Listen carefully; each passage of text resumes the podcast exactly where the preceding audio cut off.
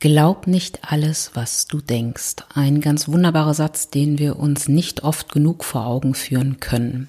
Ich spreche heute darüber, was dahinter steckt und ich erzähle dir auch, was du deinem Gehirn Gutes tun kannst, damit es dich ganz optimal in deinem Zeit- und Selbstmanagement unterstützt. Tea Time Berlin, der Podcast für Zeit- und Selbstmanagement, Ordnung, Selbstbestimmung und Struktur, garniert mit einer Prise Achtsamkeit und aufgefüllt mit einem ordentlichen Schluck Selbstliebe. Mein Name ist Thea und jetzt geht's los. Düm die düm die düm, Folge 80. Es ist wieder ein bisschen Zeit für Tea Time. Und wir beschäftigen uns heute mit deinem und meinem Gehirn, mit unser aller Hirn. Und mein Hirn ist gerade wirklich, wirklich leer, was wahrscheinlich daran liegt, dass ich in den letzten Wochen unendlich viele Seminare gegeben habe und mich gerade frage, was erzähle ich eigentlich in Folge 81, 82, 83? Vielleicht fällt mir da noch irgendwas Schlaues in den nächsten Tagen ein. Ein paar Tage sind ja noch Zeit, aber sollte das nicht der Fall sein, bist du hiermit herzlich eingeladen. Schreib mir. Schreibt mir alle über E-Mail oder LinkedIn oder andere Kanäle direkt auf meiner Webseite. Alle möglichen Kontakt äh, Möglichkeiten findest du in den Show Notes und dann schreib mir gerne, was würde dich denn interessieren? Was ist deine große Herausforderung im Bereich Zeit- und Selbstmanagement? Mit welchen Problemen hast du vielleicht hier und da zu kämpfen? Was nervt dich? Was würdest du gerne loswerden? Worüber würdest du gerne mehr hören? Schreib's mir gerne. Ja. Die Sonne lacht, der Frühling ist da und es ist, wie gesagt, Zeit wieder für eine Podcast-Folge nach einer Woche Pause. Und heute soll es um unser aller Gehirn gehen und was es da alles Wichtiges und Relevantes zu wissen gibt. Aber du weißt, was jetzt kommt. Bevor wir loslegen, machen wir gemeinsam einen Ali atmen, lächeln, innehalten. Deshalb, egal was du gerade machst, egal was du gerade tust, lass es jetzt einfach mal. Lehn dich entspannt zurück, such dir im Raum einen Punkt, wo du was Schönes, Beruhigendes siehst oder schließ am besten die Augen und dann atmen mal tief durch die Nase ein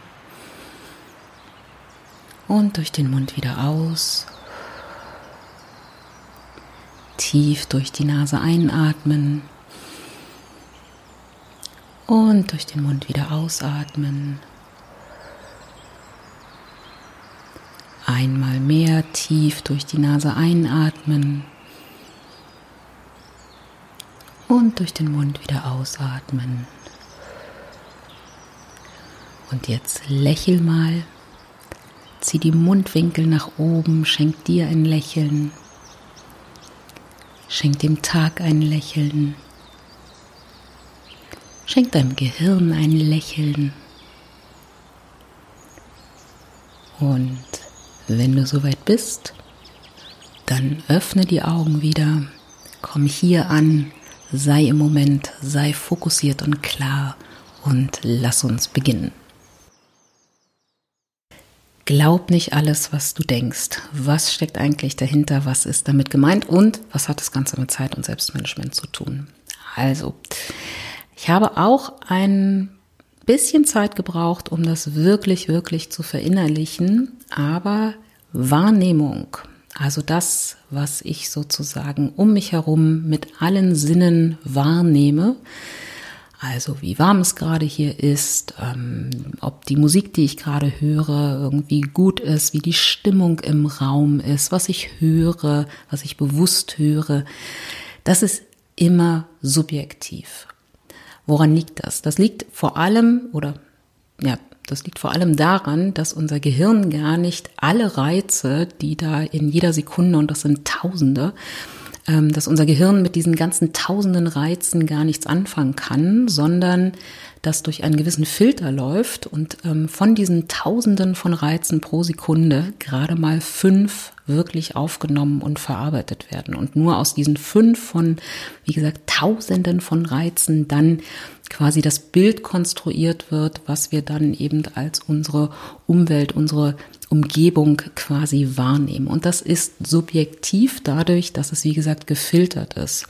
Und das heißt, zum Beispiel auch, dass selbst wenn wir uns im gleichen Raum befinden, mit der gleichen Raumtemperatur, mit der gleichen Akustik, mit der gleichen Musik, ähm, in der gleichen Gesprächssituation uns befinden, ist die Sache, wie ich dieses Gespräch wahrnehme, wie ich den Raum wahrnehme, wie ich die Situation wahrnehme, unter Umständen völlig anders, als es für dich in dem Moment ist. Wahrnehmung ist immer subjektiv.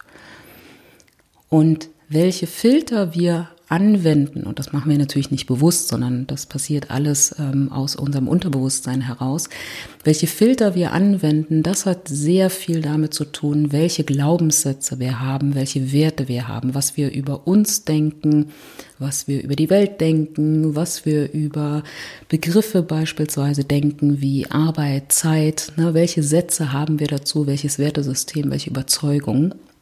Das alles beeinflusst, welche Filter wir anlegen, beziehungsweise welche Reize, welche einzelnen Eindrücke wir tatsächlich wirklich wahrnehmen. Das heißt zum Beispiel, wenn du zum Beispiel denkst, ich kann nicht gut präsentieren und dann einen Vortrag hältst und dann so dein Blick durch das Publikum schweift, wirst du wahrscheinlich sehr viel mehr wahrnehmen, wenn da jemand die Stirn runzelt oder vielleicht gähnt oder auf seinem Handy rumwischt, weil wir, wie gesagt, die Filter, das, was wir wahrnehmen, sehr stark daran anpassen, ganz unbewusst, wie gesagt, was wir an schon Überzeugung über uns selber, über die Welt haben.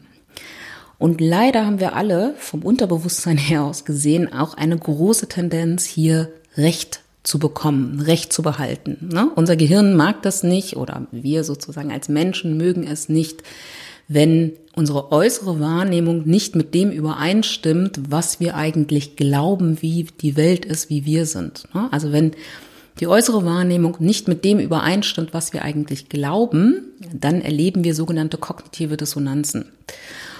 Und wenn wir diese kognitiven Dissonanzen haben, dann tendieren wir eher dazu, unsere Wahrnehmung anzupassen, als tatsächlich unsere inneren Überzeugungen. Ne? Also das heißt, nehmen wir mal sehr einfach jetzt alles dargestellt, ne? aber nehmen wir mal an, du hast wie gesagt die Überzeugung, ich kann nicht gut präsentieren und dann hast du es aber doch mit einem Publikum zu tun, was dir gebannt lauscht und alle mit großen Augen und sehr aufmerksam schreiben mit, nicken, diskutieren irgendwie über deine, ähm, über deine einzelnen Sachen.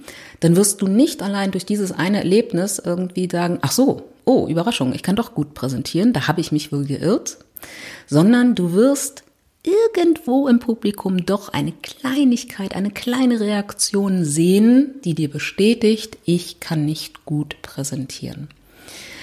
Und das ist wichtig auch fürs Zeit- und Selbstmanagement, weil wir sehr häufig anfangen, uns selber Stress zu machen oder viel, viel oder zu viel Energie, zu viel Zeit mit Dingen irgendwie zu verbringen, weil wir unseren eigenen Glaubenssätzen quasi so ein bisschen auf den Leim gehen. Und das ist jetzt kein Thema, was wir abschließend in der Podcast-Folge einfach mal so behandeln können und du sozusagen nach Ende dieser Podcast-Folge nie wieder irgendwie deinen eigenen Glaubenssätzen auf den Leim gehen wirst. So funktioniert es leider nicht. Aber ich empfehle dir tatsächlich, dich einfach wirklich auch mal mit deinen eigenen Überzeugungen, mit deinen eigenen Werten mit deinen Glaubenssätzen auseinanderzusetzen und die auch mal wirklich kritisch zu hinterfragen. Stimmt das so, wie ich das gerade glaube? Ist das faktisch wirklich richtig? Und man kann da eine ganze Menge bearbeiten. Ne? In einem Coaching oder was zum Beispiel auch ein sehr schönes Buch ist, was ich dazu empfehlen kann, Das Kind in dir muss Heimat finden. Ne? Das ähm, ist vielleicht jetzt nicht so der prickelndste Titel, aber egal, es ist trotzdem ein wunderbares Buch. Da geht es auch eine ganze Menge um solche Themen wie innere Glaubenssätze, wie die unser Verhalten beeinflussen, aber vor allem eben auch unsere Wahrnehmung und wie ich diese Sätze letztendlich auch ähm, sagen wir mal, förderlicherer umtopfen kann. Weil, wie gesagt, ne, nicht nur, dass es uns manchmal einfach nicht gut geht damit, wenn wir unseren inneren Glaubenssätzen folgen, vor allem nicht, wenn die heißen, ich bin nicht liebenswert, ich bin nicht gut genug, ne, da sind wir auch wieder so ein bisschen auch in dem, in der Richtung irgendwie Antreiber unterwegs. Ähm, dazu haben wir, habe ich ja auch schon eine Menge Folgen gemacht. Es bringt uns einfach dazu, dass wir uns selbst gegenüber nicht förderlich handeln. Dass wir zum Beispiel das ganze Thema Selbstfürsorge ein bisschen zu sehr zurückstecken und ähm, uns mehr darum kümmern, dass wir Leistung bringen, dass wir die Erwartungen von anderen erfüllen. Das hat unter Umständen negative Konsequenzen und deshalb lohnt es sich in jedem Fall, sich einfach mit dem Thema auseinanderzusetzen. Ein zweiter Aspekt, wo dieses Thema Wahrnehmung ist subjektiv und ich sollte nicht immer alles glauben, was ich denke, ähm, mit reinspielt, ist natürlich auch das ganze Thema Zusammenarbeit und Kommunikation. Das, was ich glaube zu hören, was ich sozusagen aus einzelnen gesprochenen Worten im Subtext beispielsweise raushöre, ist nicht unbedingt das, was mir mein Gegenüber auch tatsächlich wirklich sagen will. Also auch hier gilt es einfach immer wieder genau hinzuschauen und sich zu überlegen, ist das jetzt wirklich so, dass der das so kritisch, ekelhaft und unhöflich meint, wie ich es gerade wahrnehme? Oder hat er vielleicht auch eine positive Absicht? Ne? Da ist ganz viel Interpretationsspielraum, weil wir ganz oft auch nicht alles sagen, was wir eigentlich sagen wollen. Sprache ist ja am Ende auch immer ein sehr stark verkürzter Code. Ne? Also wenn ich zum Beispiel sage, hey Mann, da bist du ja, ich habe dich fünfmal angerufen, dann kann es sein, dass ich damit zum Ausdruck bringen will, ruf mich doch bitte beim nächsten Mal zurück. Das sage ich aber nicht. Ne? Das soll so irgendwie im Subtext mitschwingen. Es kann aber auch zum Beispiel sein, dass ich damit zum Ausdruck bringen will, ich habe dich vermisst. Oder ähm, ich würde mir wünschen, dass wir mehr Kontakt haben oder was auch immer. Also da gibt's ganz, ganz viele Interpretationsspielräume. Und was wir aus so einem Satz raushören, was wir zwischen den Zeilen raushören, auch das hat ganz, ganz viel mit unseren Glaubenssätzen zu tun. Was wir über uns denken, was wir über die Beziehung zu, dem, zu unserem Gegenüber denken, was wir über den anderen Menschen denken. Und das darf man gerne auch mal in Frage stellen, weil in der Regel unterstellen wir unserem Gegenüber nicht so förderliche Absichten und dann geht es natürlich sehr schnell in Richtung Konflikt oder dann ist die Zusammenarbeit gestört, dann gibt es ein Problem, was zu lösen ist und das kostet dann auch wieder Zeit und Energie. Ja, das ist so ähm, dieses unterschiedliche Hören, ähm, kann man vielleicht auch nochmal eine extra Podcast-Folge zu machen. Das, ähm, ich vergleiche das auch mal so ein bisschen mit Gähnen. Ne? Wenn ich ein Seminar gebe und ein Teilnehmer gähnt, dann kann das sozusagen als Botschaft, irgendwie kann ich das verstehen im Sinne von ich bin müde, weil ich habe gestern schlecht geschlafen oder ich bin zu spät ins Bett gegangen, was auch immer, ich bin müde. Das kann bedeuten, uh, wir sollten mal wieder lüften, weil der Sauerstoffgehalt hier im Raum ist äh, irgendwie gerade gar nicht mehr günstig. Oder es kann bedeuten, boah, bist du eine langweilige Trainerin. Ich langweile mich zu Tode. Ich hoffe, dass dieses Seminar bald zu Ende ist. Es ist alles an Interpretationen möglich. Und was ich da rein interpretiere, das geht von meinen Glaubenssätzen aus, von meiner inneren Haltung, von meiner Einstellung, nicht von meinem Gegenüber. Deshalb ganz genau hier immer wieder hingucken und sich fragen, ist das wirklich so, wie ich es gerade subjektiv wahrnehme? Oder kann ich hier meine eigenen Glaubenssätze vielleicht auch mal hinterfragen? Und dazu da, oder da rein spielt noch ein zweiter Aspekt, an dem wir auch so ein bisschen sehen, dass unser Gehirn vielleicht nicht ganz so eine perfekte Maschine ist, wie das gerne irgendwie mal erzählt wird. Unser Gehirn kann nur ganz schwer mit Lücken umgehen. Das heißt, wenn unser Gehirn Informationen aufnimmt und feststellt, da sind Lücken, dann mag es das nicht und stopft diese Lücken ganz, ganz schnell und zwar mit nichts anderem als Interpretationen, unseren eigenen Interpretationen. Nicht mit richtigen Fakten und mit Wahrheiten oder der Realität, sondern mit Interpretationen. Wir können das mal an, einem Beispiel vielleicht festmachen. Also, wenn ich dir jetzt sage, ich habe meinen letzten Urlaub auf einer Insel verbracht, dann wirst du in der Regel schon mal ein erstes Bild im Kopf davon haben, wie mein Urlaub ausgesehen hat. Obwohl du keine anderen Informationen hast, außer letzter Urlaub, Insel.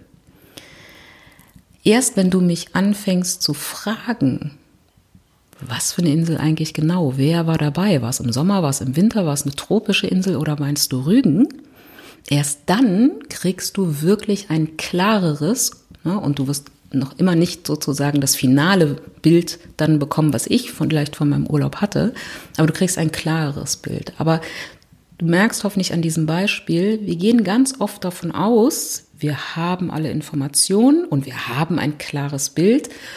Aber das ist sehr häufig gar nicht der Fall, sondern unser Gehirn suggeriert uns nur, hier ist ein vollständiges Bild da, indem es einzelne Informationen oder Informationslücken mit Interpretation aufgrund unserer Erfahrung, aufgrund unseres Wissens, aufgrund unserer Glaubenssätze dann da einfach reinstopft. Und all diese Aspekte, ich will jetzt nicht sozusagen die große Neurologen- oder Psychorunde hier aufmachen, all diese Aspekte führen einfach uns immer wieder auf diesen Kernsatz zurück, glaub nicht alles, was du denkst, weil häufig führt uns das einfach auf einen nicht ganz so förderlichen Weg. Und du darfst und sollst das gerne auch mal hinterfragen. Ein dritter Aspekt, den wir sozusagen beim der Funktionalität oder Funktionsweise unseres Gehirns ähm, gerne auch mal im Hinterblick ähm, oder im Hinterkopf haben sollten, ist, was ist eigentlich die Hauptaufgabe unseres Gehirns? Wozu haben wir ein Gehirn? So, und da gibt es vielfältige Antworten, aber die Antwort lautet beispielsweise nicht, die Aufgabe unseres Gehirns ist dafür zu sorgen, dass wir glücklich sind und ein erfülltes Leben führen. Das ist nicht, das steht quasi nicht in der Job Description unseres Gehirns. Die Hauptaufgabe unseres Gehirns, der Fokus aller Dinge, die da passieren, ist auf die Absicherung unseres Überlebens ausgerichtet. Also Überleben absichern, das ist die Hauptaufgabe, das ist der Fokus unseres Gehirns.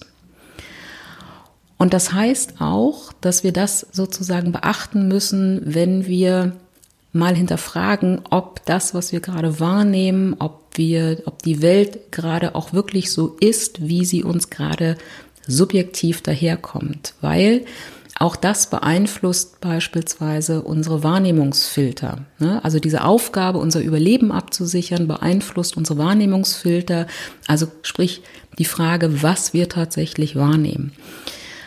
Und weil unser Gehirn die ganze Zeit damit beschäftigt ist oder darauf ausgerichtet ist, unser Überleben abzusichern. Ne? Wir sind ja wir leben ja nun mal in einer Luxuswelt, in der sozusagen die Überlebensfrage sich nicht jede Stunde stellt, aber unser Gehirn ist weiterhin darauf ausgerichtet.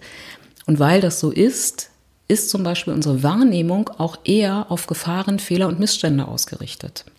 Wir sehen mehr schlechte Dinge in der Welt, wir sehen mehr Fehler, wir sehen mehr Gefahr als die eigentlichen guten Dinge weil es einfach evolutionär schon immer besser war, alle Giftpflanzen zu kennen, als alle Rosenarten irgendwie benennen zu können, ne? weil Absicherung unseres Überlebens. Auch das beeinflusst unsere Wahrnehmung. Und hier kommt schon der erste Tipp und Trick, was du da tun kannst, um das vielleicht ein bisschen, ich will jetzt gar nicht sagen abtrainieren, ne? aber um das sozusagen ein bisschen zu shiften, um deine Wahrnehmung ein bisschen zu shiften. Man kann tatsächlich diese Filter, die wir haben, einerseits durch die Arbeit an Glaubenssätzen ähm, bearbeiten, aber das kann man eben nicht in einem Podcast tun. Dafür solltest du dir eine gute Coacheuse oder einen guten Coach einfach äh, besorgen oder eben, wie gesagt, das selber machen mit, mit ähm, entsprechenden Büchern. Aber man kann es auch ein bisschen trainieren, was diese Ausrichtung auf Fahren, äh, auf Fahren, Quatsch, auf Gefahren, Missstände und Fehler betrifft. Und eine ganz wunderbare Übung dafür ist drei gute Dinge am Tag. Nimm dir ein Notizbuch oder wenn du eh schon ein, weiß ich nicht, Dankbarkeitstagebuch führst oder ein Tagebuch generell oder ein, ein Bullet Journal hast, nimm dir einfach ein Buch und dann schreib jeden Abend zum Ende des Tages die drei schönsten Dinge des Tages auf. Was waren die drei schönsten Sachen, die heute passiert sind? Ohne aber. Ne? Also nicht irgendwie, ja, ich hatte eine nette Präsentation, aber mein Chef fand sie dann doch nicht so prickelnd, sondern wirklich einfach schöne Dinge, die so wie sie sind einfach stehen bleiben können. Und das müssen gar nicht große, epische, schöne Dinge sein. Das müssen auch nicht riesige Erfolge sein oder so. Das kann sowas sein wie, ich habe gestern Übrigens, ganz ehrlich, ist kein fiktives Beispiel. Ich habe gestern den ersten Zitronenfalter gesehen. Und dann ist mir auch noch ein Marienkäfer auf die Hose geflogen. Solche Sachen können da einfach mit rein. Weil es geht nicht darum, irgendwie, dass alles dann mit Glitzersternenstaub bestreut wird und irgendwie nur noch Einhörner durch unsere Welt fliegen, sondern es geht darum, dass wir unsere Wahrnehmung ein bisschen wegholen davon, dass wir nur noch die großen Gefahren, nur noch das Elend, nur noch die Fehler und die Missstände sehen, sondern auch wieder unseren Blick erweitern auf das Gute.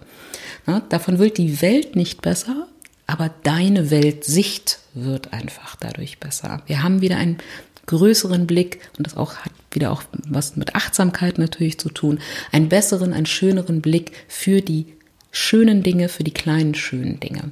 Kann ich dir nur empfehlen, das regelmäßig zu machen. Und wenn du abends merkst, ne, jetzt geht so langsam Richtung irgendwie Bett oder es geht zumindest langsam mal Richtung irgendwie, der Tag neigt sich dem Ende und du hast vielleicht das Gefühl, uh, heute könnte es ein bisschen haarig werden mit den drei schönen Dingen, weil es einfach ein wirklich beschissener Tag war dann sorg doch dafür, dass du deine Liste noch voll äh, kriegst. Ne? Mach einen schönen Spaziergang, such die Zitronenfalter, was auch immer, ist was Schönes, mach eine, tu dir was Gutes, damit du deine Liste am Ende des Tages äh, voll bekommst. Und du kannst das, wie gesagt, entweder alleine tun, schriftlich in deinem kleinen Büchlein, oder du machst es mit deinen Liebsten und Lieben zu Hause zusammen. Ne? Also wir spielen das zum Beispiel ganz häufig am Abendbrotstisch und dann geht es immer eine Runde rum. Jeder erzählt einfach die drei schönsten Dinge vom Tag. Und wie gesagt, das hat große, große, langfristig nachhaltige Effekte einfach auf deine Wahrnehmung.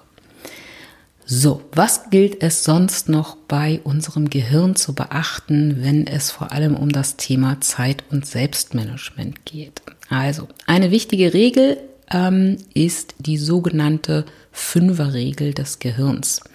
Ich habe es ja vorhin schon gesagt, ne? tausende von Reizen stolpern da quasi irgendwie über unsere Sinnesorgane äh, in uns rein und davon kann das Gehirn maximal fünf pro Sekunde aufnehmen und ähm, bearbeiten. Und diese Fünferregel setzt sich tatsächlich in auch anderen Dingen sozusagen fort. Also was ähm, auch Fünferregel ähm, der Fall ist bei der Wahrnehmung unseres Gehirns oder Informationsverarbeitung durch unser Gehirn. Unser Gehirn, Gehirn kann einzelne Dinge dann wahrnehmen, wenn es nicht mehr als fünf sind. Wenn es mehr sind als fünf, dann wird es quasi wie eine Art diffuse Masse. Also ganz einfach ausgedrückt, ähm, und alle Neurologinnen und Neurologen werden mich jetzt wahrscheinlich für diese Folge echt verprügeln, aber ich versuche es einfach auch so zu erklären, dass es irgendwie auch für jeden verständlich ist und dass du vor allem was Praktisches mitnimmst. Darum soll es ja hier gehen. Also, Fünferregel heißt zum Beispiel, ähm, nehmen wir mal an, du läufst eine Straße entlang und vor dir stehen fünf Bäume. Dann, ganz unwissenschaftlich ausgedrückt, denkt dein Gehirn, oh, fünf Bäume. Wenn da aber ein sechster, siebter oder achter Baum auch steht, dann denkt unser Gehirn schon, oh, eine Gruppe von Bäumen oder ein Rudel Bäume, was auch immer. Und wenn es noch mehr wird, dann, uh, ein Wald. Ja, aber wir sehen dann, wir können sozusagen nicht mehr die einzelnen Dinge quasi wahrnehmen, sondern es wird dann einfach eine Masse, eine Gruppe von Dingen.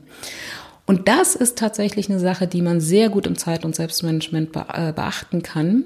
Zum Beispiel beim Erstellen von Listen. Wenn du dir eine To-Do-Liste machst und die hat mehr als fünf Punkte für heute, dann nutzt ein Farbleitsystem. Weil, wie gesagt, wenn da fünf Punkte draufstehen, dann kann dein Gehirn sehr schnell mit einem Blick erfassen, ah, okay, das sind die fünf einzelnen Aufgaben, die wir heute machen. Ne? Aufgabe A, B, C, D, E. Wenn da sechs, sieben, acht Aufgaben draufstehen, dann ist die Wahrnehmung unseres Gehirns eher uh, viel. Verdammt. Wie sollen wir das alles nur schaffen? Ne? Also in der Regel kommt jetzt auch nicht unbedingt eine bessere Bewertung bei uns raus, wenn wir Dinge nicht mehr einzeln wahrnehmen, sondern als eine große Masse.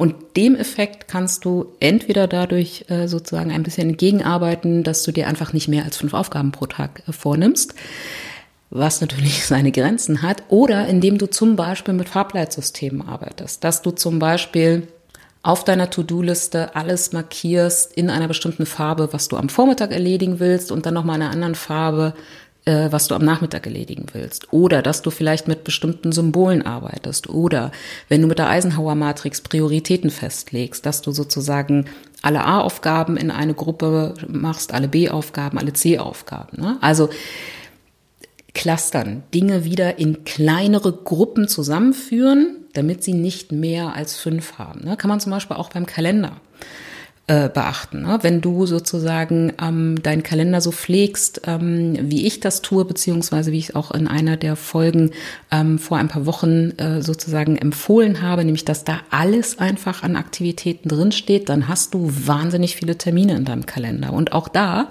wenn das mehr als fünf sind, und das ist bei den meisten natürlich dann der Fall, dann nimmt unser Gehirn nur wahr, öh, viel?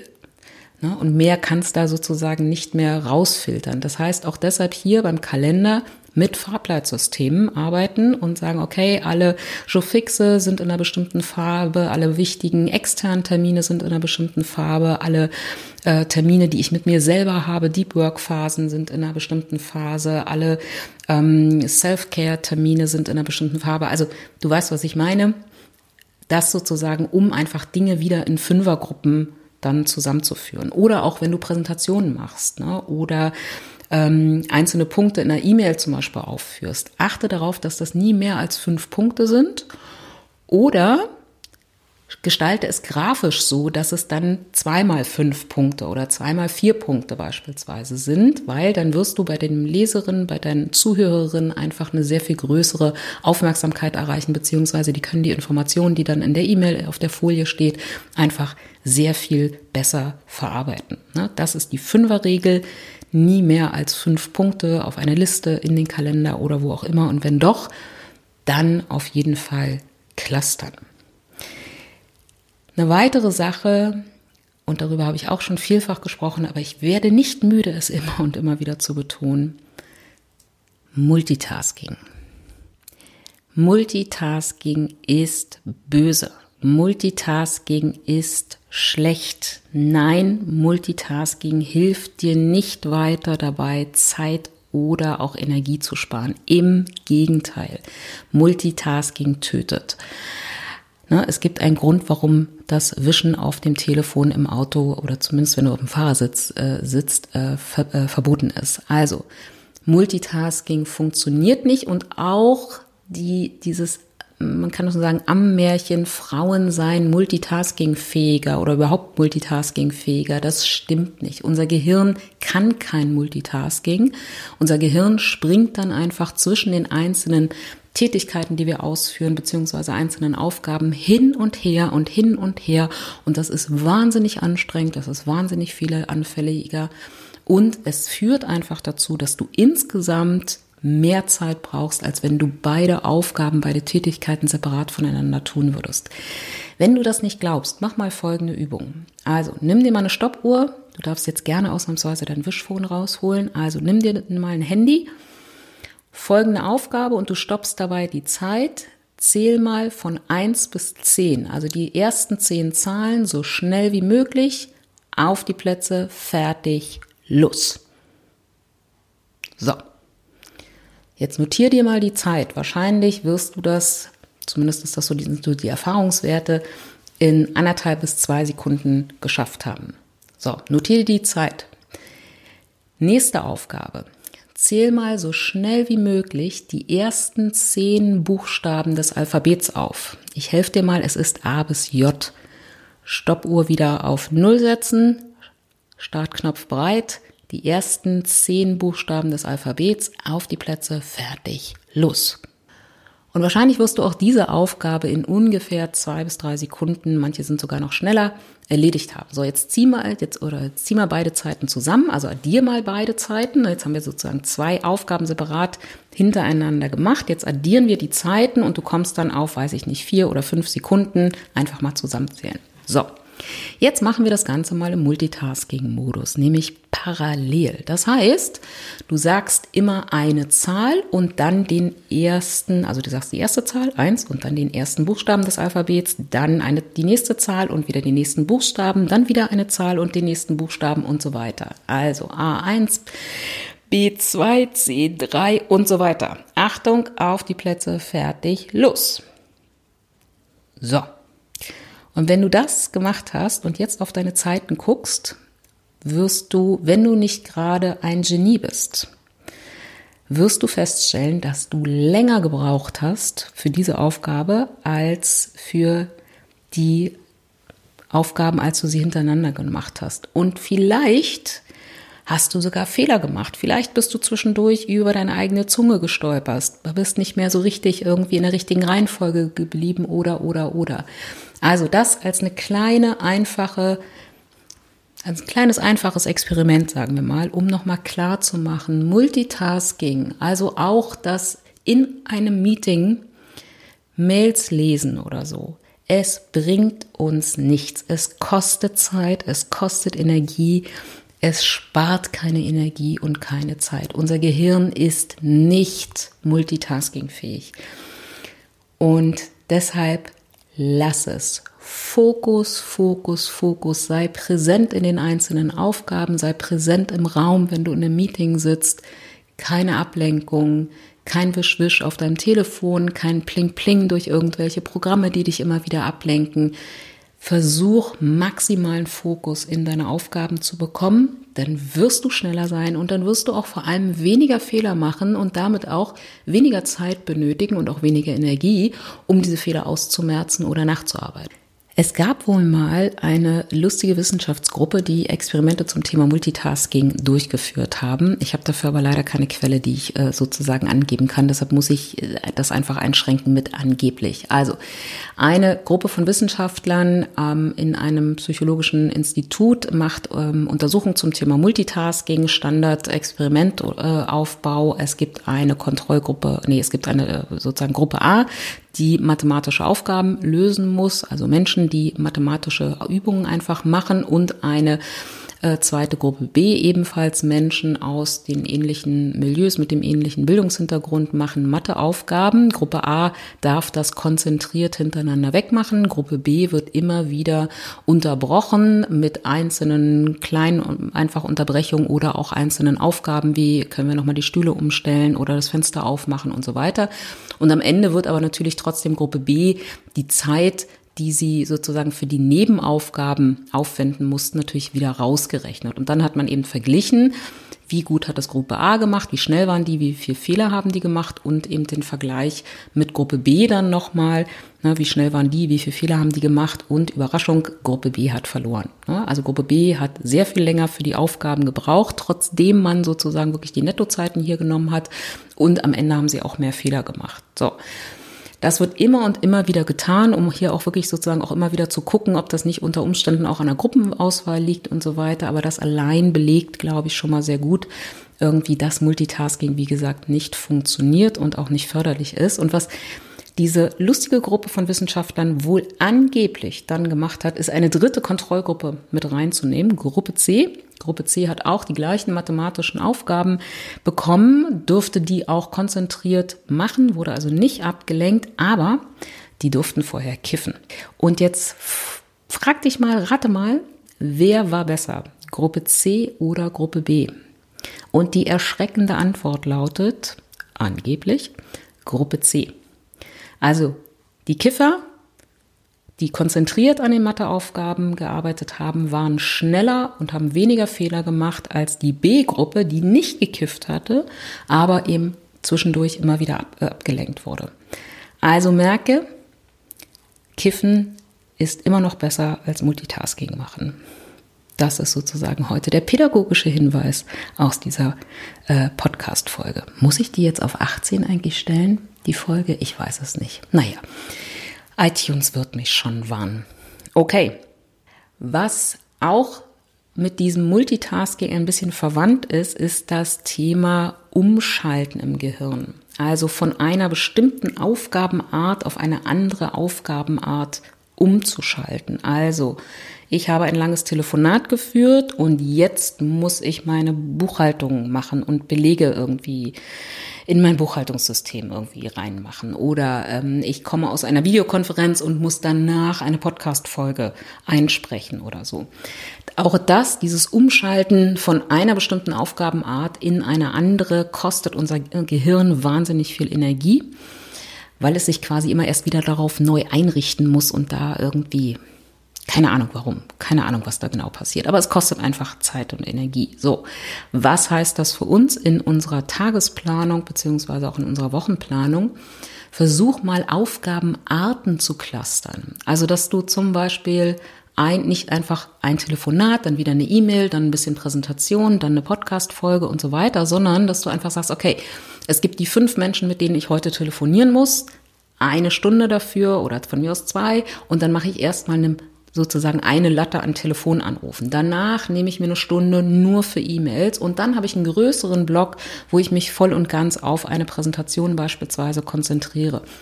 Wenn du noch mehr Flexibilität hast, ne, so wie ich als Solo-Selbstständige, dann ist es sogar noch empfehlenswerter, quasi die Tage monothematisch zu stricken oder monoartig quasi zu stricken. Ne? Also wenn es meine Aufgaben bzw. meine Aufträge zulassen, dann habe ich zum Beispiel zwei Seminartage, Montag, Dienstag, dann habe ich Mittwoch einen Coaching-Tag, Donnerstag einen Bürokramtag und Freitag einen hoch die Hände Wochenende-Tag. Ne? Also das heißt, ich versuche sozusagen das sogar nicht nur eben über den Tag stundenweise zu clustern, sondern tatsächlich eben die Tage mit bestimmten Aufgaben einer bestimmten Art einzurichten.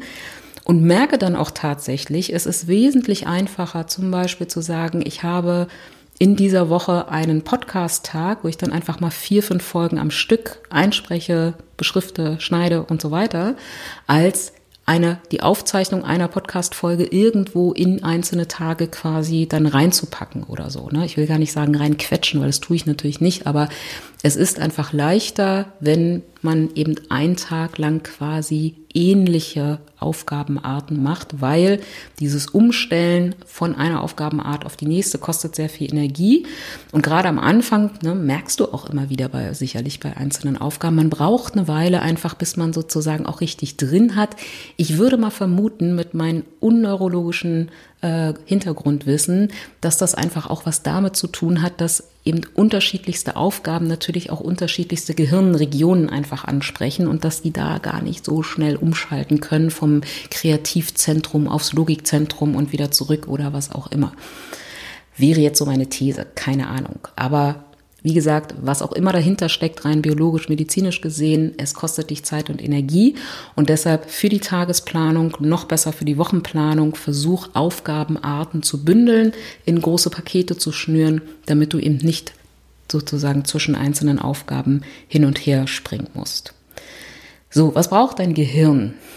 Was wo, wann fühlt sich unser Gehirn wohl und kann uns optimal unterstützen bei unserem Zeit- und Selbstmanagement, beziehungsweise bei der großen Aufgabe, die Welt einfach mal ein Stückchen besser zu machen. Was unser Gehirn liebt, ist logischerweise, da erzähle ich dir nichts Neues, Flüssigkeit, nicht in Form von Rotwein oder so, sondern ungesüßten Tees. Oh Gott, jetzt gebe ich genau das wieder, was ich irgendwie im Studium gelernt habe. Gesundheits- und Präventionsmanagement, Band 1. Nein, also Flüssigkeit tatsächlich, ne? also trink ausreichend, Wasser, Tee, was auch immer und sorgt dafür, dass frische Luft im Raum ist. Immer wieder lüften. Ne? Lüften haben wir jetzt in den letzten drei Jahren echt ausführlich gelernt. Das sollte nicht mehr das Thema sein und das hat nicht nur was mit C zu tun, mit dem bösen C-Wort, sondern einfach auch damit, dass frischer Sauerstoff einfach unserem Gehirn hilft, wirklich ähm, gut quasi zu funktionieren. Und noch besser ist es natürlich, wenn du nicht sozusagen den Sauerstoff in deinen Raum reinholst, sondern dich aus dem Raum rausbewegst, also an die frische Luft gehst, einen Spaziergang zwischendurch machst. Das hat auch was damit zu tun, dass es uns unheimlich hilft, einfach auch mal zwischendurch den Platz zu wechseln und mal rauszukommen, weg vom Rechner. Ne? Und selbst wenn das nur ein fünf Minuten Spaziergang ist oder einfach nur eine kleine Runde im Innenhof, was auch immer. Das hilft ungemein, um nochmal neue Energiereserven zu tanken. Das sind diese Mini-Power-Pausen, die eine unheimliche, unheimliche Menge bringen, weil einerseits eben ne, Sauerstoff, äh, das, die Sauerstoffsättigung steigt einfach nochmal ordentlich an und andererseits hilft nochmal dieser Raumwechsel. Ähm, das ist ja letztendlich nichts anderes als eine neue Perspektive nochmal einzunehmen. Und gerade auch in Situationen, wenn du zum Beispiel jetzt schon 20 Minuten deinen Rechner anstarrst, ähm, weil dir nicht die richtige Formulierung für eine herausfordernde E-Mail einfällt, dann geh weg vom Rechner. Es wird nicht dadurch besser, dass du deinen Rechner anstarrst oder das Mailprogramm anstarrst oder so. Weggehen, abwaschen, Socken aufhängen, Handtücher nach Farbe sortieren, was auch immer. Oder noch besser, wie gesagt, einen kleinen Durchlüftungsspaziergang machen, weil dann viel Sauerstoff, neue Perspektive und dann wird dir meistens auch ohne dass du da bewusst drüber nachdenkst, eine gute Einleitung, eine gute Formulierung oder eine Lösung für das Problem, über das du die ganze Zeit nachgedacht hast, dann auch entsprechend einf äh, einfallen. Also viel trinken, viel Sauerstoff, wenn du Kreativität brauchst, wenn du Problemlösungskompetenz brauchst, sorg für Abwechslung. Abwechslung, was deinen Arbeitsplatz betrifft, Abwechslung, was deinen Arbeitsweg betrifft, Abwechslung. Jetzt fällt mir kein Beispiel mehr ein. Aber Abwechslung ist gut. Abwechslung ist gut für unser Gehirn. Neue Eindrücke, neue Erfahrungen fördern unsere Kreativität. Und gleichzeitig sorgt die Routine mit ihrer Langeweile dafür, dass wir wahnsinnig viel Energie einfach einsparen können. Also auch hier gilt es, wie so oft im Leben, eine gute Balance zu finden, weil einerseits, wie gesagt, ne, neue Erfahrungen, neue Impulse, Abwechslung, die sorgen einfach dafür, dass Kreativität, dass das auch sozusagen ganz viele andere Gehirne noch, äh, Quatsch, nicht ganz viele andere Gehirne, andere Re Gehirnregionen angesprochen werden ne, und wir sozusagen auf neue Ideen kommen, äh, eine Problemlösungskompetenz erweitern, das ist ganz toll. Aber das ist auch anstrengend weil unser Gehirn muss das ja alles verarbeiten und in der Regel dann auch noch Entscheidungen treffen. Und Entscheidungsenergie ist echt fett. Das ist wirklich, das darf man gar nicht unterschätzen. Ne? Allein die, die Entscheidung morgens irgendwie, wenn der Wecker klingelt, stehe ich jetzt wirklich auf oder klicke die Snooze-Taste, das kostet einfach schon wahnsinnig Energie. Das kostet nicht so viel Energie, wenn das eine Routine ist, wenn da gar für diese Handlung gar keine Entscheidung tatsächlich notwendig ist, wenn ich einfach ganz routiniert auf den Snooze-Knopf morgens klicke, wenn ich ganz routiniert mit geschlossenen Augen in die Küche wanke, mit geschlossenen, Auf äh, mit geschlossenen Augen meine Kaffeemaschine starte, mir irgendetwas in den Mund äh, als Frühstück schiebe, ne, wenn das Routine ist, wenn das immer die gleichen Abläufe sind, dann spart es unglaublich viel Energie. Bringt jetzt vielleicht keine neuen Impulse und damit irgendwie auch nicht irgendwelche Kreativität rein, aber wie gesagt, Energie einsparen. Hier gilt es, wie gesagt, eine Balance zu finden. Alles, was wiederkehrende Tätigkeiten sind, macht daraus Routinen. Ne? Ich meine jetzt nicht dieses irgendwie Wohlfühl, tralala mit irgendwie eine gesunde Morgenroutine, mit Dankbarkeitsritual und Meditation und heißem Wasser irgendwie, wo auch immer irgendwie einführen. Das meine ich gar nicht, sondern ich meine tatsächlich Routine im Sinne von stoisch immer wiederkehrend gleiche Abläufe. Wenn du, ne, also wenn ich zum Beispiel Rechnung schreibe, was ich nur einmal die Woche tue und nicht sozusagen auch unmittelbar irgendwie nach so jedem Auftrag oder so, ne, auch hier wieder Clustern von bestimmten Aufgabenarten, dann gibt's ein ganz klassisches Standardprozedere, was ich tue, wann ich was tue, auf welchen Knopf ich drücke, bam, bam, bam, dann gehe ich einfach nur runter und denke nicht weiter mehr groß drüber nach. Ne, damit spare ich Energie und in der Regel spare ich auch damit Zeit. Also da, wo etwas regelmäßig stattfindet, versuche Routinen zu schaffen, ab, äh, äh, also wirklich klare Prozesse, klare Abläufe, die immer wieder die gleichen Schritte einfach nach sich ziehen. Und am besten unterstützt du das noch in Form von Checklisten. Unser Gehirn liebt Checklisten, weil wenn wir eine Checkliste haben, auf der jeder einzelne Arbeitsschritt draufsteht, beispielsweise für die Rechnungslegung, dann müssen wir ja nicht drüber nachdenken, was jetzt als nächstes zu tun ist. Dann muss unser Gehirn auch keine, Entscheidungs, äh, keine Entscheidung treffen und verbraucht damit auch keine Entscheidungsenergie. dann haben wir auch nicht diese Hinterkopffrage, oh Gott, habe ich an alles gedacht? Ne, das fällt dann auch weg. Checklisten, Checklisten, Checklisten, das ist die große Freundin unseres Gehirns. Und zwar für alles, was wiederkehrt. Ich habe, wie gesagt, Checklisten. Was muss ich alles beachten bei der Rechnungslegung? Was muss ich alles beachten, wenn ich Termine in leider sehr viele Kalender eintragen muss, um eben zu signalisieren, da bin ich geblockt für bestimmte Auftraggeber und so weiter. Ich habe eine Checkliste für Koffer packen, Seminar dauert ein Tag, Koffer packen, Seminar dauert zwei Tage und so weiter. Es gibt für alles Checklisten, nicht für alles. Für die wiederkehrenden Tätigkeiten. Das muss ich jetzt doch wieder einschränken. Ne? Und wiederkehrend, ähm, wenn Sie keine kreative, keine Kreativität oder Abwechslung erfordern. Ne? Also, ich muss gerade an Sex denken. Das wäre natürlich doof, jetzt irgendwie eine Checkliste für Sex zu haben. Ist eine wiederkehrende Tätigkeit, aber soll ja abwechslungsreich sein. Ne? Deshalb da keine Checkliste. Aber Steuererklärung machen, Buchhaltung, das muss jetzt nicht unbedingt schön sein, das soll einfach nur schön schnell vorbei sein. Checkliste, ganz, ganz wichtig. Also, für viel Kreativität, Abwechslung, zum Energiesparen, zum Schnelldurchsein und schnell etwas mit wen, möglichst minimalem Energieaufwand zu machen, Routine, Clustern, die Aufgabenarten und Checkliste, um einfach nicht weiter drüber nachdenken zu müssen. Und dann zum Abschluss, vergiss mir nicht die Pausen, vergiss mir nicht die Entspannung, weil auch das braucht unser Gehirn. Und zwar nicht nur im Sinne von, das muss ja mal schlafen und sich ausruhen.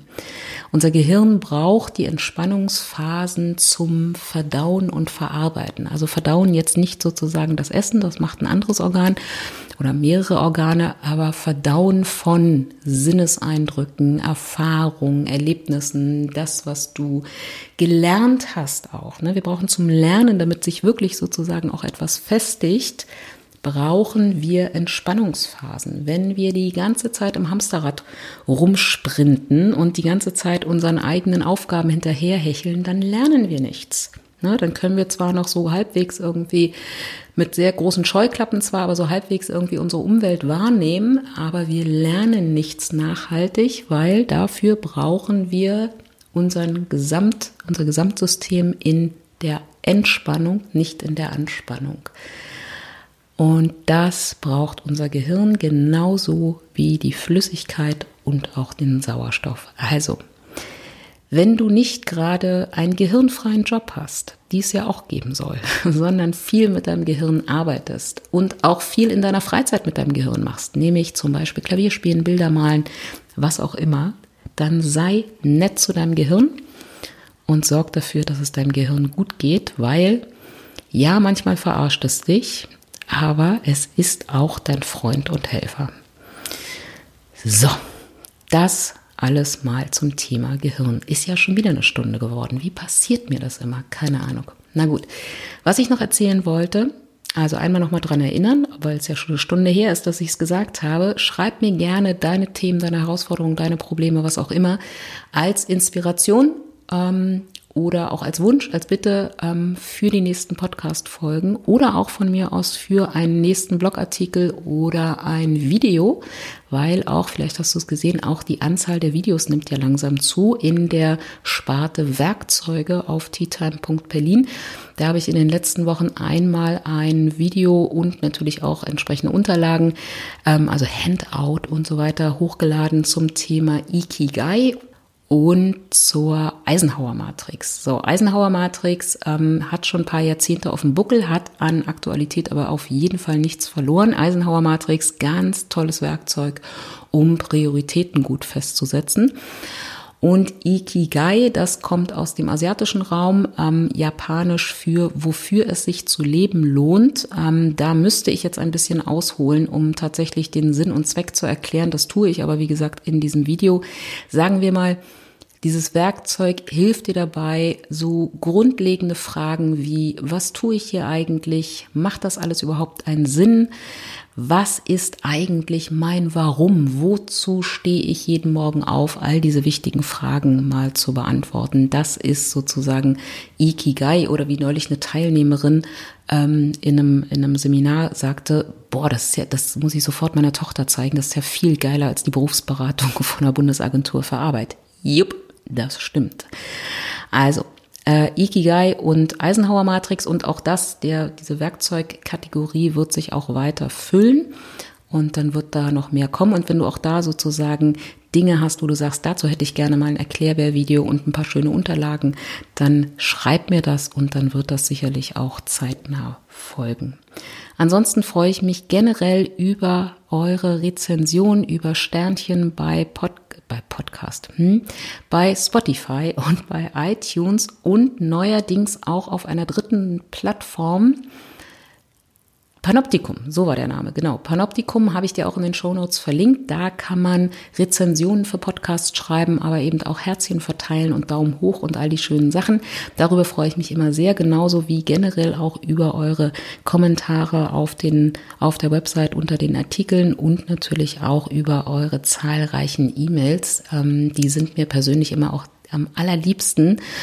Und da bin ich, da blutet gleichzeitig auch mal mein Herz, wenn ich sagen muss, aber bitte nicht so viele Einzel-E-Mails, weil sonst weiß ich gar nicht, wann ich die Zeit noch aufbringen soll, da immer jeweils drauf auch zu antworten. Aber seid euch gewiss, ich freue mich jedes Mal über jede Nachricht, über jedes Feedback freue ich mich. Und jetzt genug der Worte. Wir hören uns nächste Woche wieder. Auf jeden Fall, weil ich habe nächste Woche keine Seminare und unendlich viel Zeit für Tea Time Berlin. Bleib gesund, genieß den Frühling. Bis ganz bald, deine Thea.